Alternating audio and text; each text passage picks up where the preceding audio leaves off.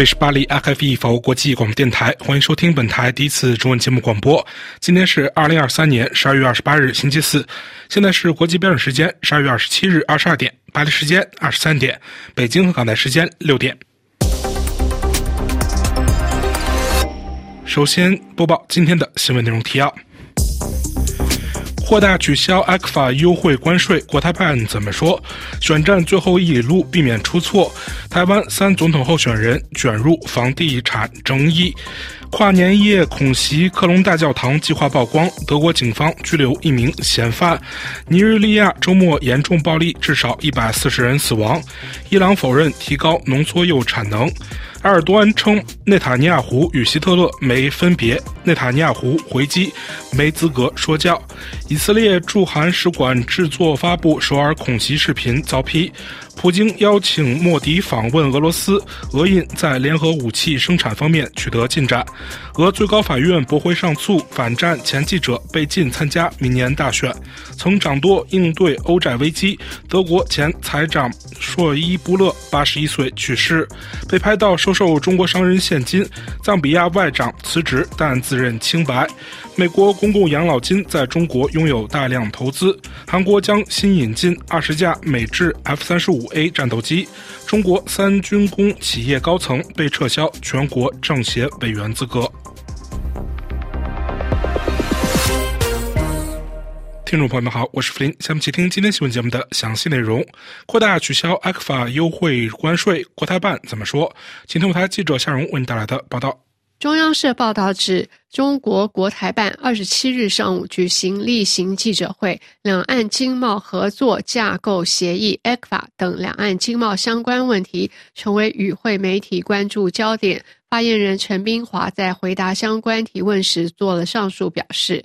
陈冰华续称，ECFA 是在九二共识的共同政治基础上签署实施的。与 ECFA 有关的任何问题，都可以在九二共识的基础上，透过两岸协商予以妥善解决。他表示说，民进党当局顽固坚持台独立场，拒不承认九二共识，破坏两岸协商的政治基础，是 ECFA 相关问题难以得到解决的根本原因。且对中国变本加厉实施歧视性贸易限制政策。既要享有 ECFA 的红利，又违反 ECFA 和 WTO 相关规定，导致中国有关部门不得不终止 ECFA 部分产品的关税减让。他接着扬言，如果民进党当局一意孤行，继续顽固坚持台独立场，拒不悔改，我们支持有关部门依据规定采取进一步措施。中央社报道，同时注意到陈冰华针对恢复台湾部分石斑鱼输入，则辩驳说，这是中方秉持两岸一家亲理念，在综合评估台湾农渔业者整改措施基础上进行的，体现了重视台湾农渔民等基层民众的要求和利益。另一方面，据台湾农业部代理部长陈俊记指出，农产品输出入的贸易检疫都是由政府部门检疫单位对谈，绝对不可能是由地方政府去谈。日前是特定的人去中国谈就开放，那其实就是北京利用农产品当作政治筹码介入选举。选战最后一里路，避免出错。台三总统候选人卷入房地产争议。金钟台记者驻台北特约记者为您带来的报道。居住正义普遍受关注，高房价也是候选人政策攻防的要点。但选战进入最后阶段，三名候选人都纷纷卷入房地争议。国民党候选人侯友谊因妻子名下房产涉及高价租金，连日来受攻击。侯友谊强调，房屋自对外出租以来都有开收据，也按时缴税。由于房舍已经交给物流业者管理，他们夫妻不过问房租。此时卷入租金争议，侯办公开侯友谊妻子的声明，指出目前愿意资助补贴中低收入户青年，包括学生在此租屋，等二零二六年和厂商合约到期，就交由 NGO 管理，作为青年房舍出租或改为社会住宅。民进党候选人赖清德儿时住家遭指是违建，他还曾为了捍卫老家落泪。尽管赖清德已经宣布愿意把老家交付公益信托，优先作为矿工生活纪念馆，但仍遭地方政府指示幽灵房屋。赖清德老家属于矿工公寮，随着时代变迁，在地建物一直没有合适的法令协助合法化，涉及当地居民居住权益。这个地方和中央一直延宕未处理的问题，此时才被凸显出来。另外，民众党候选人柯文哲则爆出买农地违规使用、出租获利。他澄清个人土地持份为二十四分之五，并且迅速配合挖除水泥地，缴交应缴的税金。科办也表示将捐出全数租金收益新台币一百二十多万元，强调柯文哲没有炒地皮的动机。由于三强鼎立的竞争局面相当激烈，选战最后一里路，任何一名候选人都尽量不要出错。面对爆出的争议，尽快止血。法广特约记者罗院少台北报道。跨年夜恐袭科隆大教堂计划曝光，德国警方拘留一名嫌疑人。请听我台驻柏林特约记者丹兰为您带来的报道。圣诞节前夕，德国爆出了。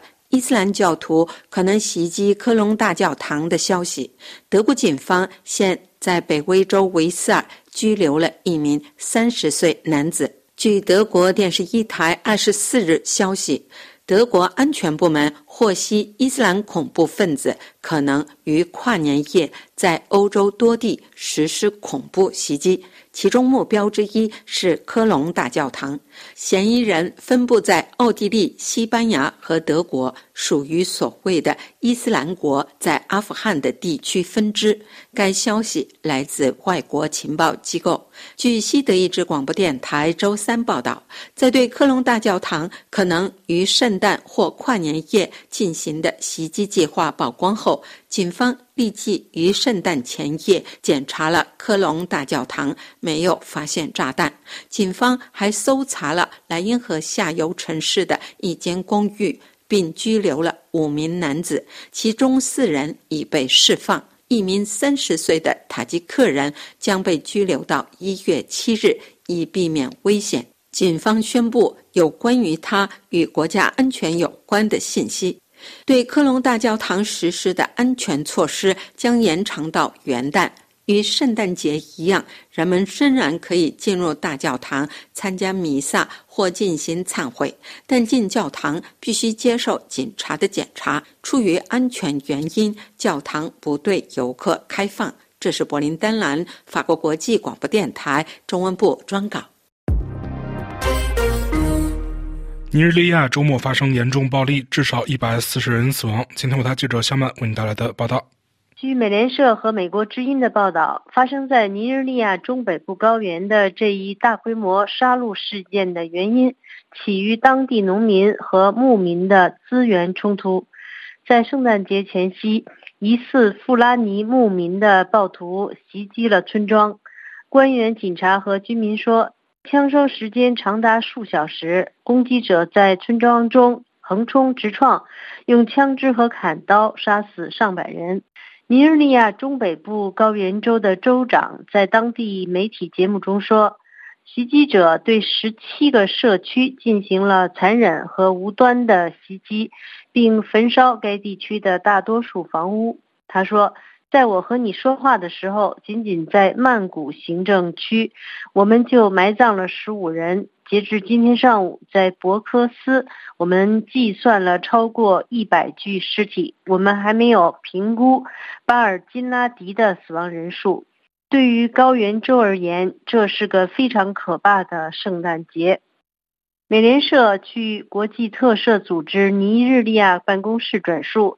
当地汇总已确认有一百四十人死亡，然而有些人下落不明，死亡人数可能会再增加。一些当地人士批评安全部门在他们呼救后超过十二小时才做出反应。美联社无法核实，但这一说法呼应了一直以来对于当局介入安全危机的速度过慢的担忧。这类冲突今年已经造成尼日利亚数百人死亡。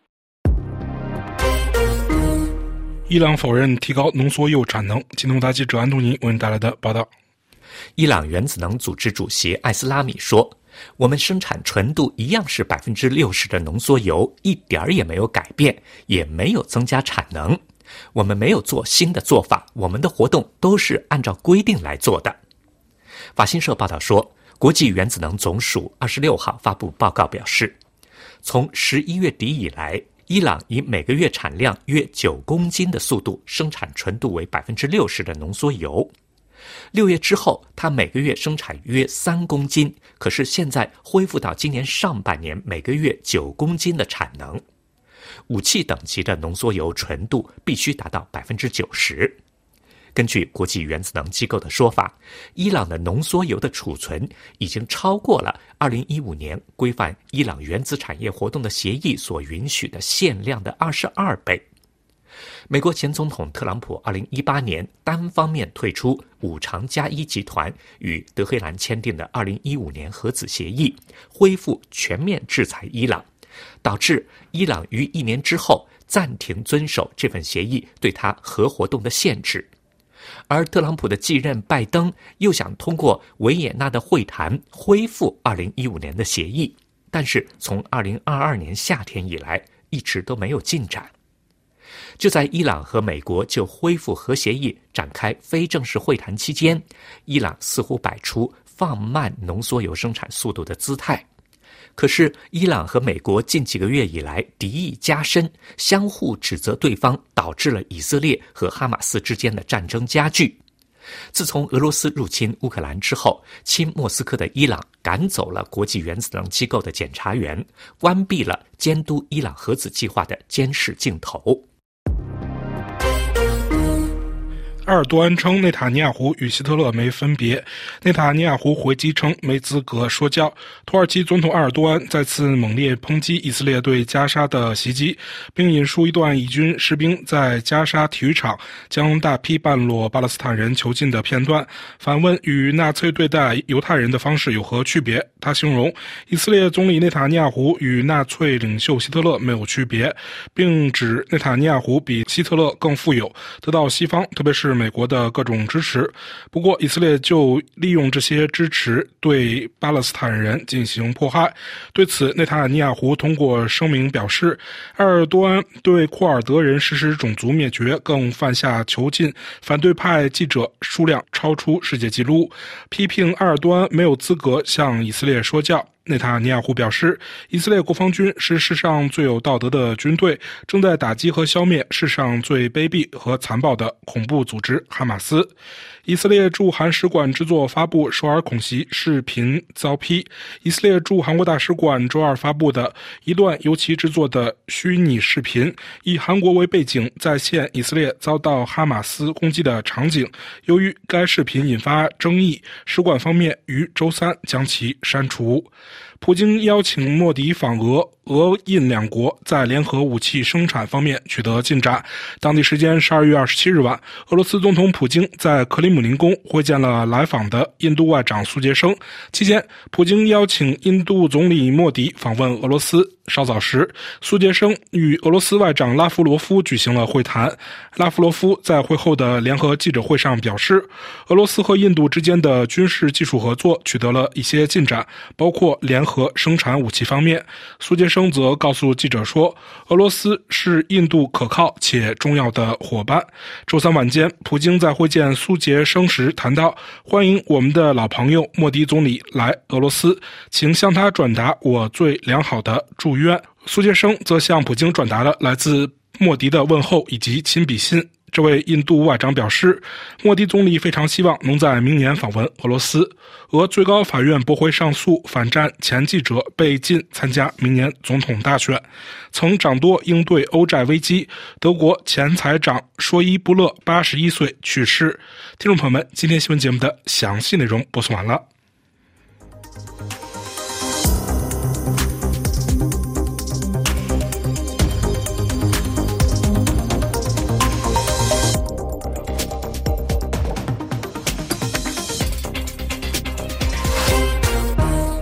各位收听的是海飞法国国际广播电台，接下来是由小曼为您主持的要闻分析。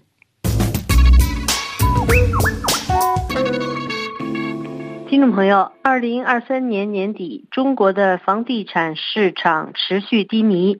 截至十二月十八日，今年中国大陆上市房企的市值平均缩水了百分之二十七点七五，跌幅为三年来最大。与此不同的是，中国网络游戏公司的股价如过山车，先因监管新规大跌了两天，后因刺激。措施反弹了两天。中央社评论说，令人不解的是，大陆官方频频安抚民企之际，突然又推出了管得又严又细的法规，再度凸显中国高层决策问题。中国许多政策常让人觉得互相矛盾。部署二零二四年经济工作的中央经济工作会议十二日指出。明年要坚持稳中求进，以进促稳，先立后破，多出有利于稳预期、稳增长、稳就业的政策。十天之后，中国国家新闻处二十日发布《网络游戏管理办法》，内容直接限制业者的经营和行销方式，有如对上述原则的打脸。有自媒体评论，这种法律不服务于经济的增长，而是迎合民粹的管制手法。它影响的不仅仅是游戏行业，而是会让所有的企业主都紧张。今天国家新闻总署出一个管制法案，明天其余的部委呢，纵容各个部委自己搞管制法条，后果是什么？一名中国财经媒体界的人士告诉中央社说：“中国的营商环境是由国务院负责，国家新闻出版署名义上也属国务院，但实际上是由中共中央宣传部承担管理职责，在政策考量上总是容易有不同。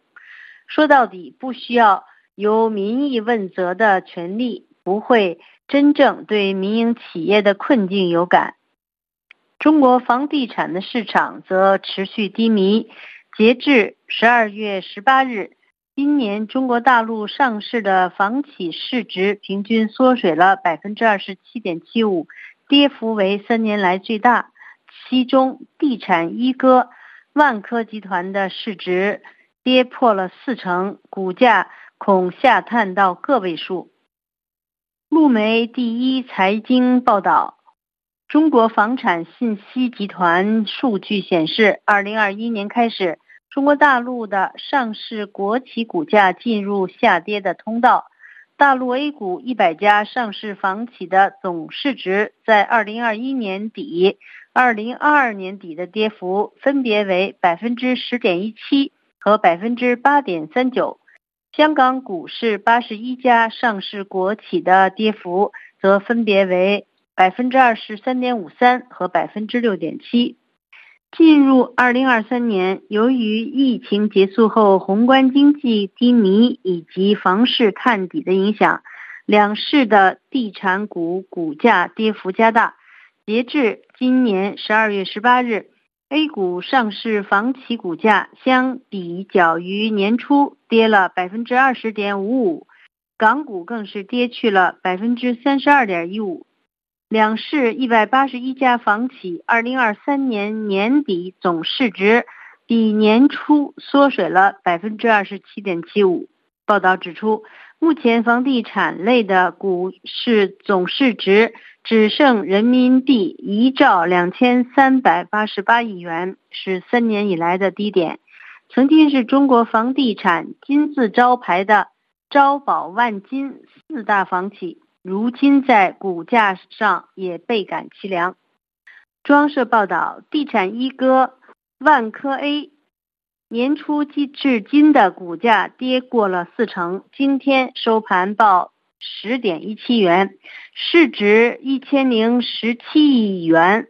投资者担忧其股价滑落至个位数。这家巨头在二零一八年高点时，市值还高达四千亿元。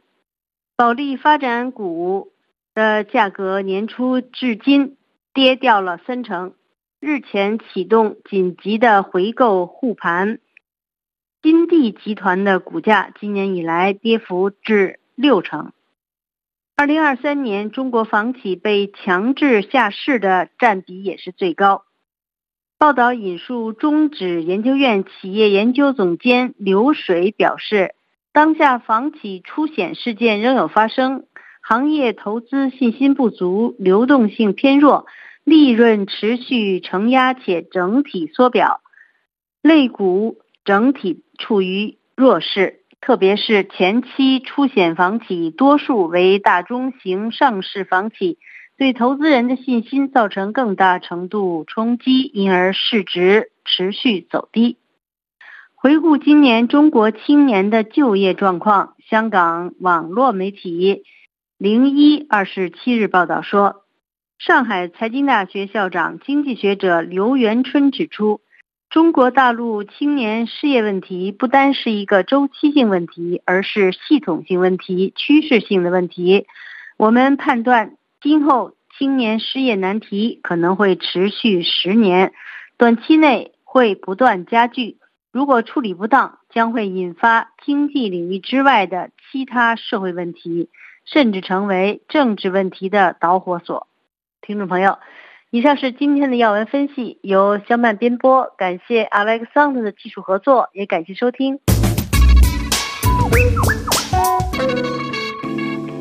这里是 HFE 法国国际广播电台，接下来是由妮南为您带来的法国报纸要节目。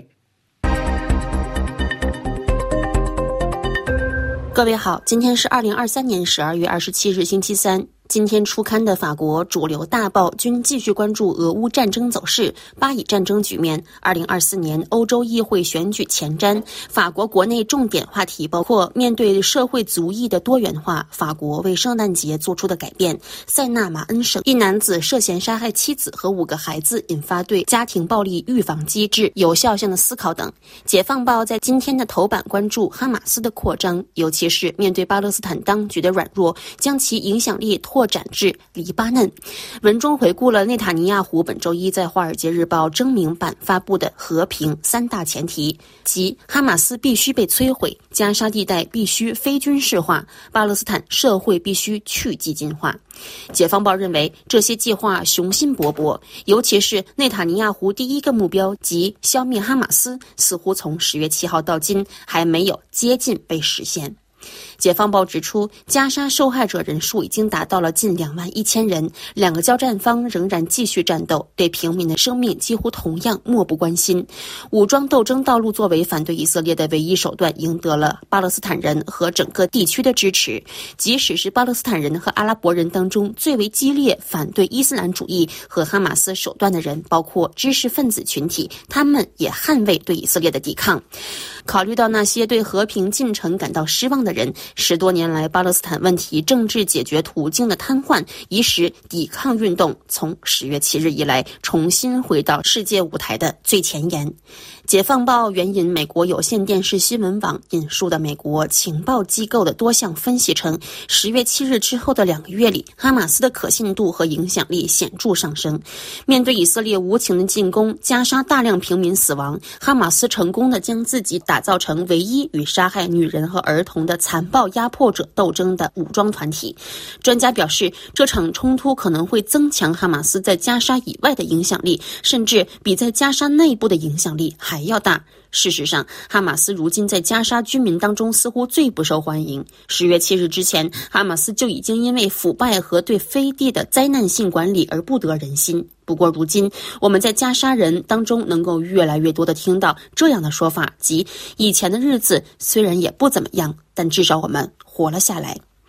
同一天初刊的经济类回声报在社论当中关注了二零二四年的欧洲议会选举。社论的标题为“二零二四欧洲面临自己的命运”。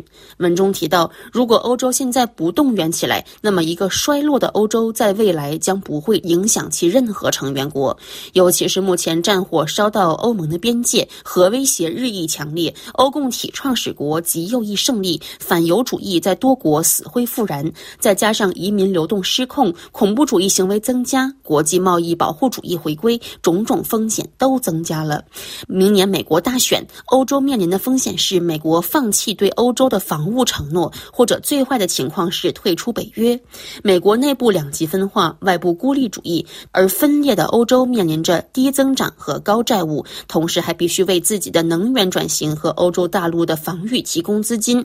当世界其他国家动员起来时，这就是西方阵营分裂的威胁。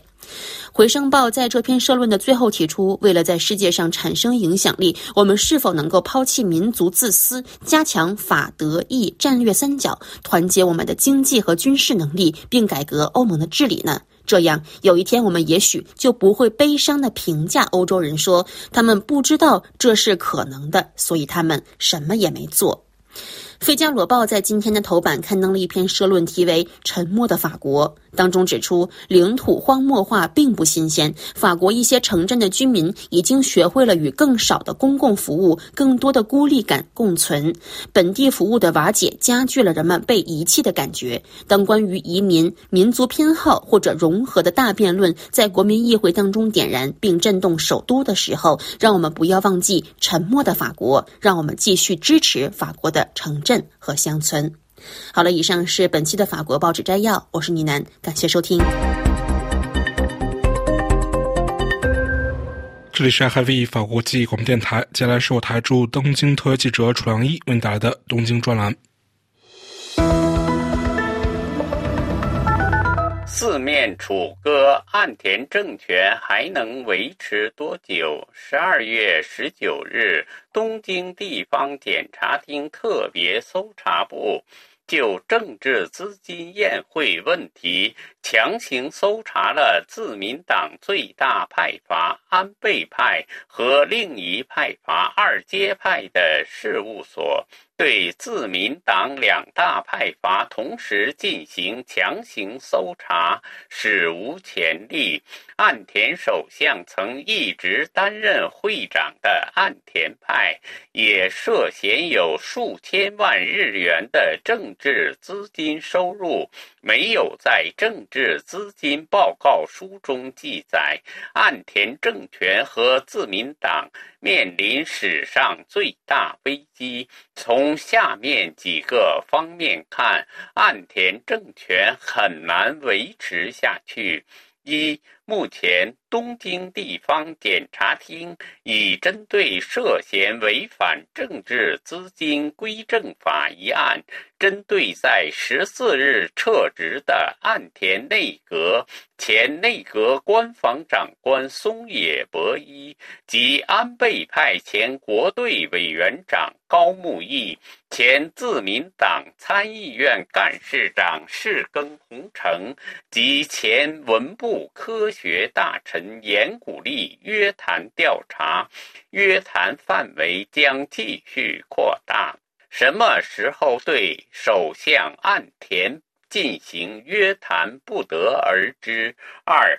产经新闻和富士新闻网十二月的联合民意调查显示，岸田文雄内阁的支持率为百分之二十二，比上次调查下降五点三个百分点。这是自二零二一年十月。第一届岸田政权上台以来，连续三个月更新最低水平，不支持率也创下新高，达到百分之七十一点九。从其他媒体十二月的民意调查来看，朝日新闻的调查显示，岸田内阁的支持率为百分之二十三，共同社的为百分之二十二点三，时事通讯社的为百分之十七点一。都创二零一二年十二月自民党和公民党重新执政以来的最低水平。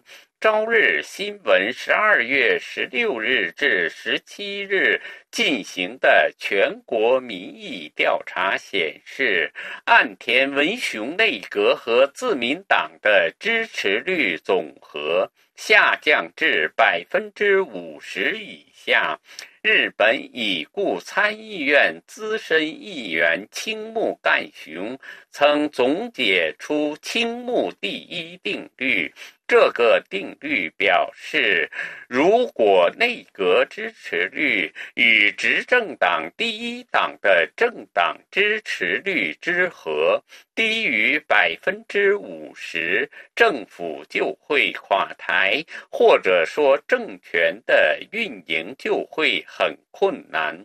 而在目前的形势下，岸田政权已被称为“死尸政权”。三。除上述问题外，岸田政权还面临着日元走低、物价飞涨、实质工资下降等问题。而面对四面楚歌的岸田政权，在野党正在摩拳擦掌，等待在明年一月召开的通常国会上。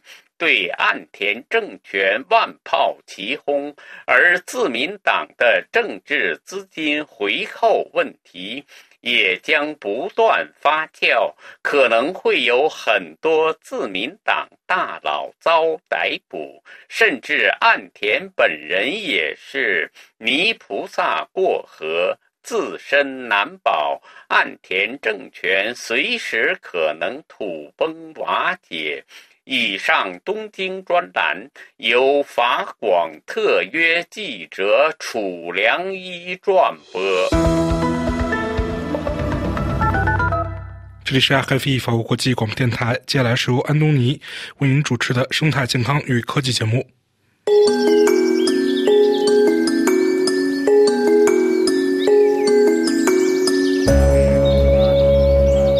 各位好，我是安东尼，欢迎收听生态健康与科技。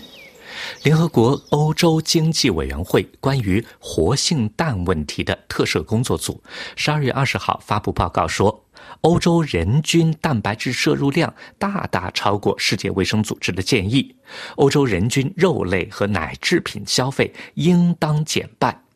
研究人员提出，应该通过减少肉类及奶制品消费、化肥使用和食物浪费，来实现到2030年将氮污染减半的目标。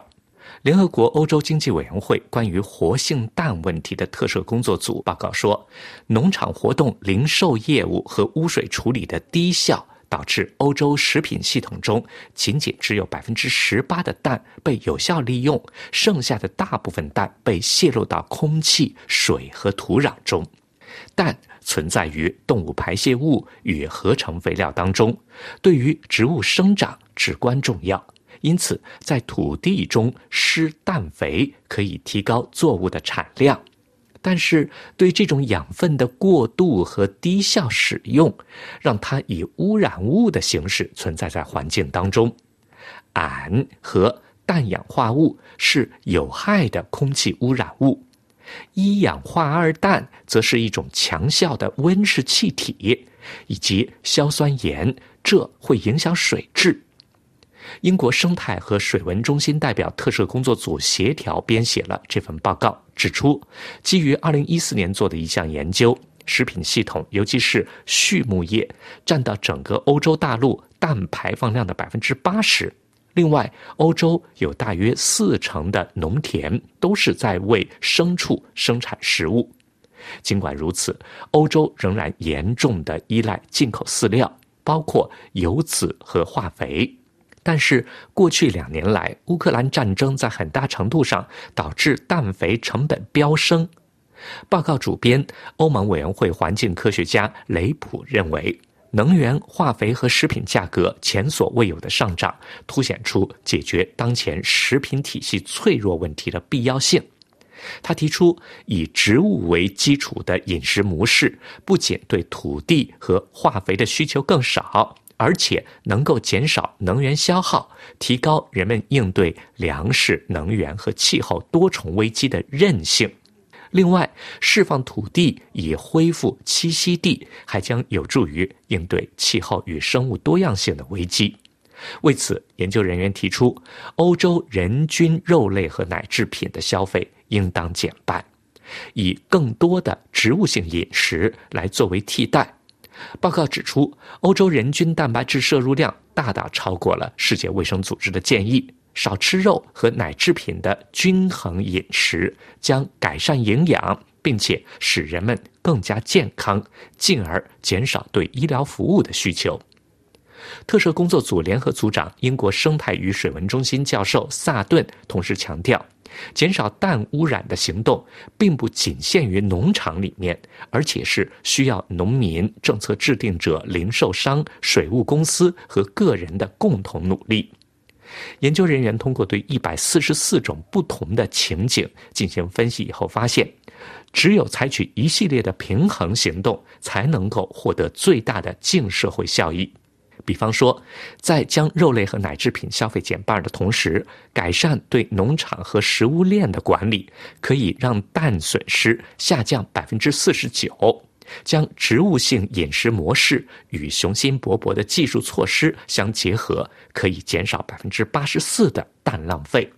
为了实现可持续氮管理，科伦坡宣言设立的到二零三零年将氮污染减半的目标，报告还提出了更多的措施选项，包括更加有效的使用化肥和储存粪肥，减少零售商和消费者的食物浪费，从而削减需要生产食物的数量，更好的进行废水处理，以便从污水中。捕获氮，从而减少氮排放，并且使回收的养分能够在田间使用。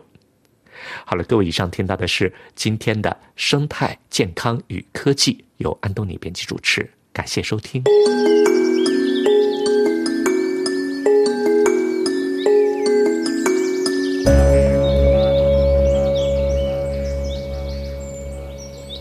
这里是 FI 法国国际广播电台，接下来是由安东尼为您带来的文化艺术专题节目。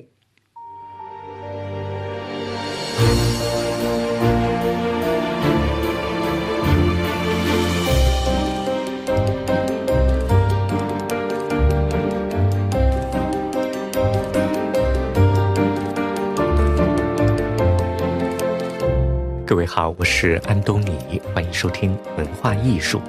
在今天的节目里边，我们要播出艺术家杨杰仓的访谈。就这次在法国国立移民史博物馆的群展《我有一个家》，杨杰仓向大家介绍他的作品，同时也就他的世界观和艺术观、艺术的创作手法做了详细的介绍。欢迎收听。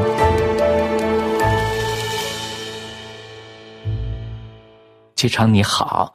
我呢想先请你介绍一下这次呀，你参加在移民博物馆的这个群展的几件作品。哎，你好，主强。对，作品呢是他们美术馆或者说他们策展团队选的。我原来希望能做一个新作品，我一直喜欢参加展览做一个新作品，但是他们有他们的考量嘛，所以他们选了我三组，一组就是九零年的。那个叫 Textman，我的彝族原来在日本福冈的那个作品，这个作品当然是很有代表性了，也也是我的一个代表作。呃，另外一件呢，就是也是八九到九零年的时候，千层墨那个时候的作品，比较大啊，就就是很黑的一组很大的作品。另外一组呢，就是有六瓶的那个书写性的作品，叫我仍然记得。就是把我人生里面所见过的人，还记得的人的名字写在上面，然后我还读他们，所以看上去好像一个一个密密麻麻的一个碑一样，因为那个字都是流流动的。呃，那个作品我也觉得也是能够解放我自己的一个作品，因为我当时出国以后老是想念以前的事情，做梦都梦到以前的人的事。当我把他们写出来以后，以后就就就消失了。所以他们这个这三组作品来说，就是比较符合我当时刚出国的现状，但是不能代表我现在的现状啊。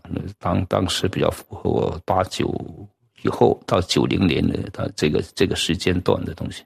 无论你在哪一个时间段，八九九零一直到二十一世纪的二十年代，我觉得你的作品有一根主线贯穿着。那就是对于禁忌的反叛，哪里有禁忌，哪里有约束，你就想表达你的反叛，对不对？可以这样表面理解吧。但是我想除此以外，我觉得，呃，也跟我的呃习惯有关系。你看，比如我是我的家庭出身呢，在中国还算是呃红五类啊。我们在这里说了之后，所以我很顺，一直在中国很顺。从我从幼儿园到小学、中学、大学都很顺，甚至直接做老师都没有遇过什么困难。嗯，按道理我这种人生呢，就是说是属于呃万里都挑一啊，就是没有什么受什么苦。但是我自己有总是不满意我我自己，这也是我的问题，因为我一直想逃离我的家庭，因为他们都给我安排，包括我学艺术都是父亲安排的，所以我。嗯，我总是希望能做出我自己想要的东西，比如我写字啊，我从三岁拿毛笔，最后有很好的老师给我指引，也是我爸爸呃呃那个介绍的，我就不是很喜欢老是像他，因为我觉得像他的话就是总是不是我，所以我后来为了要改变这个现状，我连写字都倒过来写的。啊，这个是不是反叛？我不知道。反正我是总觉得应该跟那个有距离，就跟现实有距离，跟我的幸运也要有个距离。所以一有一个机会呢，我就试试看，从另一个角度来观察一个事情，或者从另一种方式来来到探索另一个事情。呃，这个呃，包括在美学上，我也很喜欢那个那个一个叫徐渭啊，明代一个画家。因为我从小是学宋画的，就是临摹宋徽宗的画长大的。当我看到徐渭的时候呢，我就很感动，因为我是觉得徐渭是对是对宋代另外一种不能说反叛嘛，也是他自己的一种解放，所以才开拓了另外一种新的审美和艺术形式，一直到今天我们都很认可他。所以，我到了欧洲以后，啊，我。怎么说也不能叫反叛吧，我就是在观察，因为我不知道我怎么下手，我对西方的当代艺术也不了解，甚至对于前卫艺术也不认识，现代艺术的知识也很窄，所以我这个时候就没反叛，嗯，我用了十年时间就闷在自己那个工作室里面，就在画所谓的千层墨，但千层墨的从形式上形式感感上来看也好像是反叛，因为中国传统的水墨里面不是这样的，但是我当时没考虑反叛。我当时只是考虑我应该做点东西，所以积累、积累、积累成这样子，然后就一发不可收拾。嗯，这个是很自然的事情，不是因为反叛，就是可能就是因为我希望从另外一个角度来到观察一个事情，或者去实践一个事情。换一个话题，就是当你八零年代末到法国来的时候，那么你开始。大面积的接触到原始的所谓当代艺术、现代艺术、当代艺术和正在进行的呃当代艺术。那这个时候，你有没有感觉到，呃，你想融入，或者你想参加，你想作为欧洲的这个当代艺术语言的一部分呢？嗯，这个问题我很喜欢。实际上。我是没时间融入，我也很想融入。呃，我们一来到这里的时候，刚好碰到一个很有意思的时间，因为我是八八年就到了欧洲，然后一直八九年来到法国，刚好这个时候世界真的是一种很大的改变，跟今天的情况也没有也没有好到哪里去，就是很很变动，是一个好时间。实际上，对于艺术家或者对于一个年轻人来说。所以我当时也好幸运碰上几个恩人，就在我路上，我一直都有这种恩人。来到欧洲的时候，说那个首先是当时的蓬皮杜的艺术总监让一把马，他他对我真的太重要，如果没有他，我就不会呃来到法国。然后跟着就是我的画廊老板，就让方说这是这个老人家很有意思。呃，我到现在他过去了，我还老想念他，因为我觉得他给我的东西不只是。不只是要跟我合作啊，他通过他的人生教育我很多东西，然后加上当然还有我的太太啊，他通过他我真的学会了很多，这个年轻人是怎么样在这种情况下面怎么过来的啊，他很淡定，呃，对于我这种不淡定的人或者从一个很极端的那个那个生活环境的时候，他对我太重要，还有他的教授刘德华。啊，我看他这种做学问的人是这样做的，又马上改变了我原来在中国做学问的那种方式。反正各种各样的人在我身边，这真的是让我呃学会很多。所以这个时候呢，我就是只能够说，哎呀，就是做自己啊，就是比较这些人啊，比较他们的做学问或者做人或者做艺术做专业的那一种态度，然后就不断的这样试试找我自己。所以我这一块呢，有有一个有一个好，就是说我很快就达到了我想要的那种那种可能性，但有一个缺陷呢，就是因为我太依靠、太相信他们，比如马汀娜的那种智慧跟语言，那我就丢掉了我在这一块，因为我没时间去去一步一步的，就是就是就是走到他的那个样子，所以我就最后就决定我放弃这一块，我就抓住我的那个，因为我时间不够，我当时事情太多。所以我就觉得，我就抓住图像的创作这一块，就在图像那一块着力，呃，所以就这一块就是达到了我想要的，到了今天，呃，但是语言那一块我就是完全是一个缺一个缺陷，所以人呢，有的时候 不能够就是太完美啊，太完整。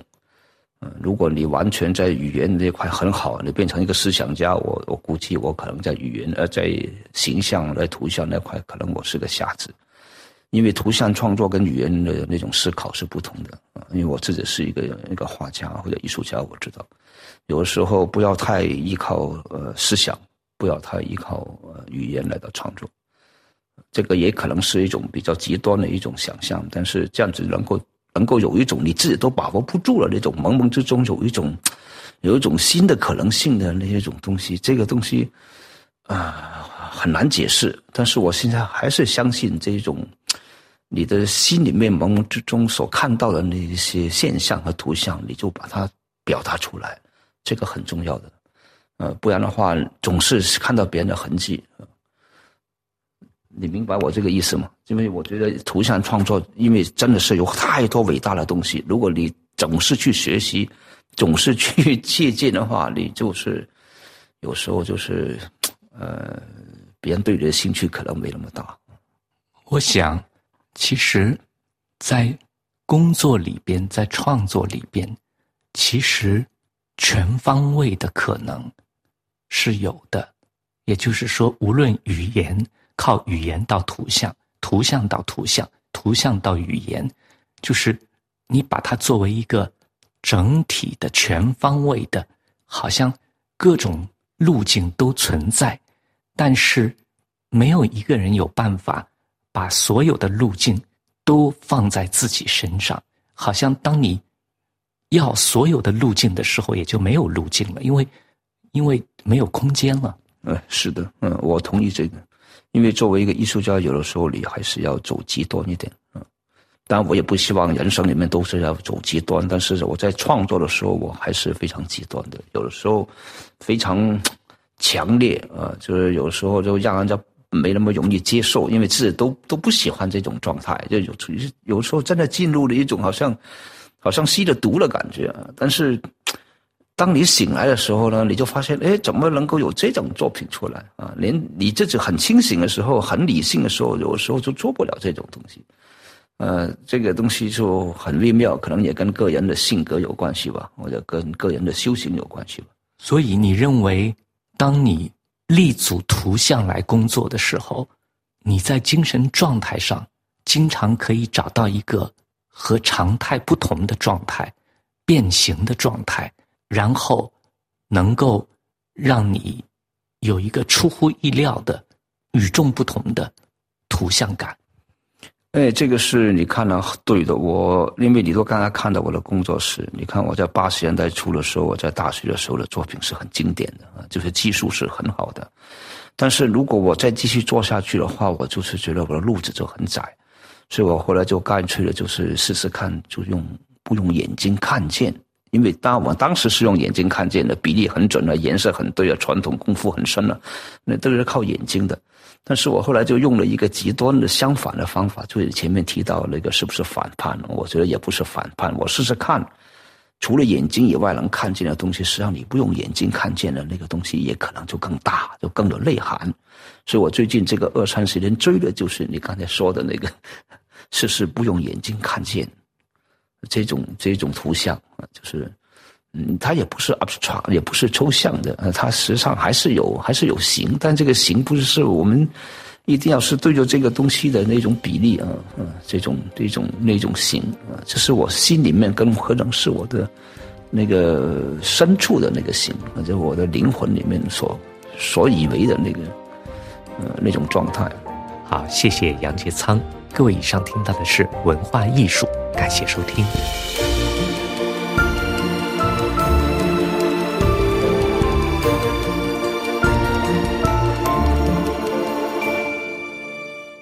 这里是 HiFi 法国国际广播电台，接下来请听由瑞迪为您带来的法国文化遗产节目。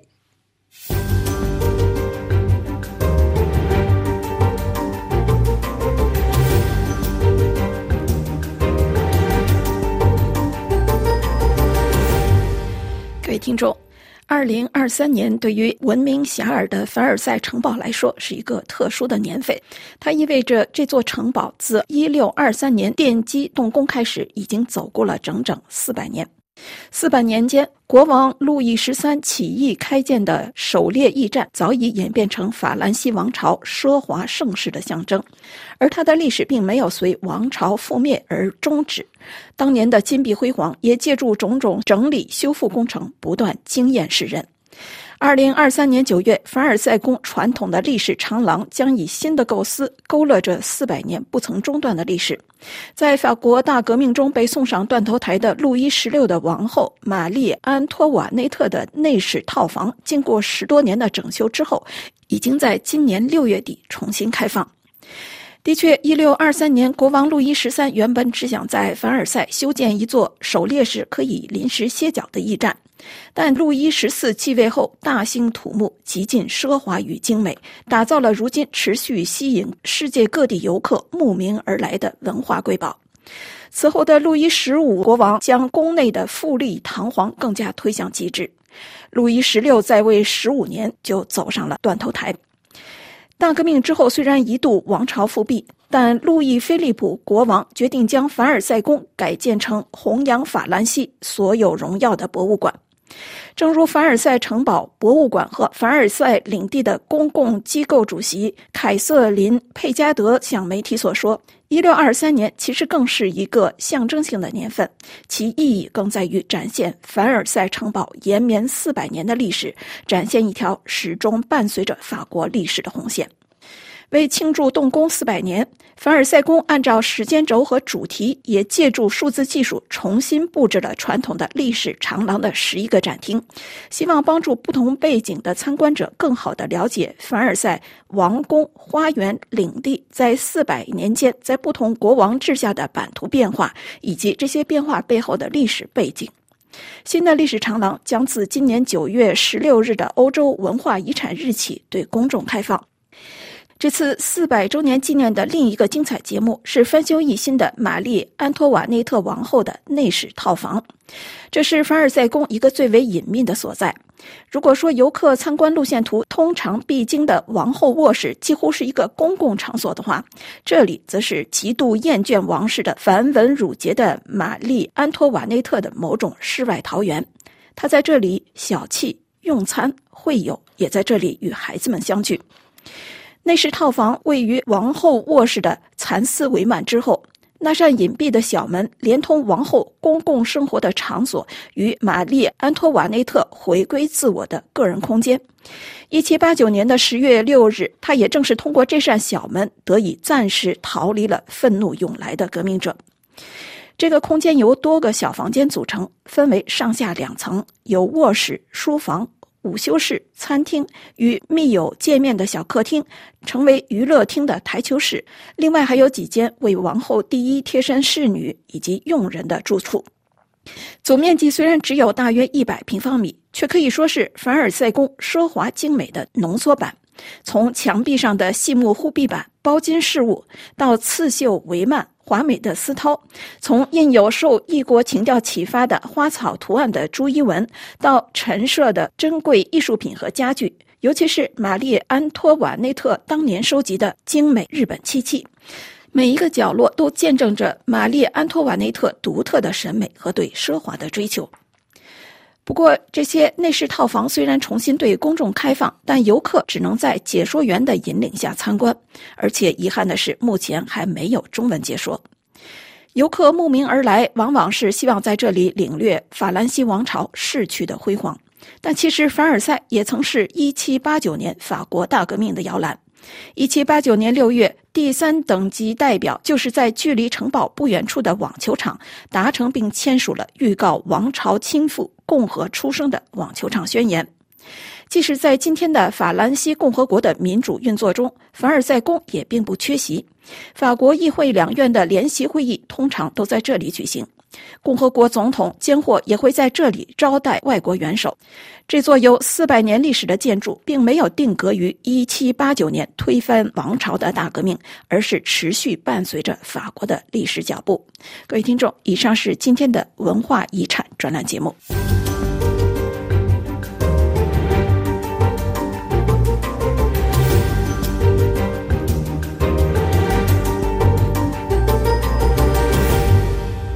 这里是 FFE 法国国际广播电台下面重播新闻提要。扩大取消 ECFA 优惠关税，国台办怎么说？选战最后一里路，避免出错。台湾三总统候选人卷入房地产争议。跨年夜恐袭克隆大教堂计划曝光，德国警方拘留一名嫌疑人。尼日利亚周末严重暴力，至少一百四十人死亡。伊朗否认提高浓缩铀产能。埃尔多安称内塔尼亚胡与希特勒没分别，内塔尼亚胡回击没说教的资格。以色列驻韩使馆制作发布首尔恐袭视频遭批评。普京邀请莫迪访问俄罗斯，俄印两国在联合武器生产方面取得进展。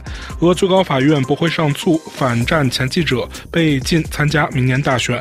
曾掌舵应对欧债危机，德国前财长朔伊布勒八十一岁去世。被拍到收受中国商人现金。赞比亚外长辞职，但自认清白。美国公共养老金在中国拥有大量投资。韩国将引进二十架美制 F 三十五 A 战斗机。中国三军工企业高层被撤销全国政协委员资格。听众朋友们，FFE 法国国际广播电台的这次节目由福利文主持。要感谢亚历山大的技术合作，也要感谢各位的收听。今天的节目也会伴随着法国歌曲《Love on Noir》中结束，这是由歌手 Njai p u z i 所演唱的歌曲。也在歌声当中祝您平安、健康、愉快。我们下次再会。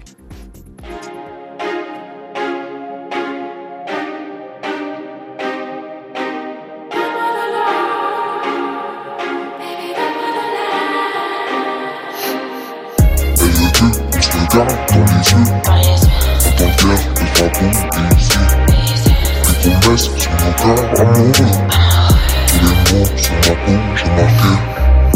pas ça mais je m'en veux Quand tes yeux regardent mes yeux À la place des étincelles Je vois des appels au secours. Tu me dis je me sens seule La tête tournée vers les cieux Du verre cassé sur le sol. Pourtant je te donne mon amour.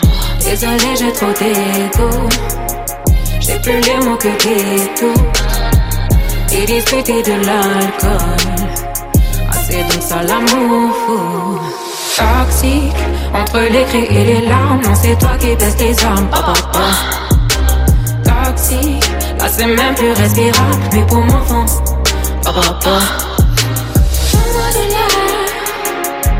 Baby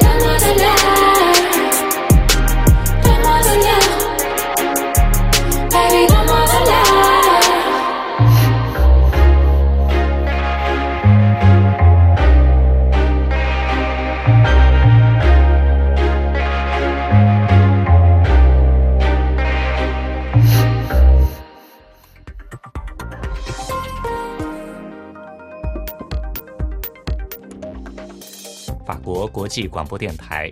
听众朋友可以通过电子邮箱与法广中文部联系，我们的电邮地址是 s e r v i c e 点 c h i n e at r f i 点 f r。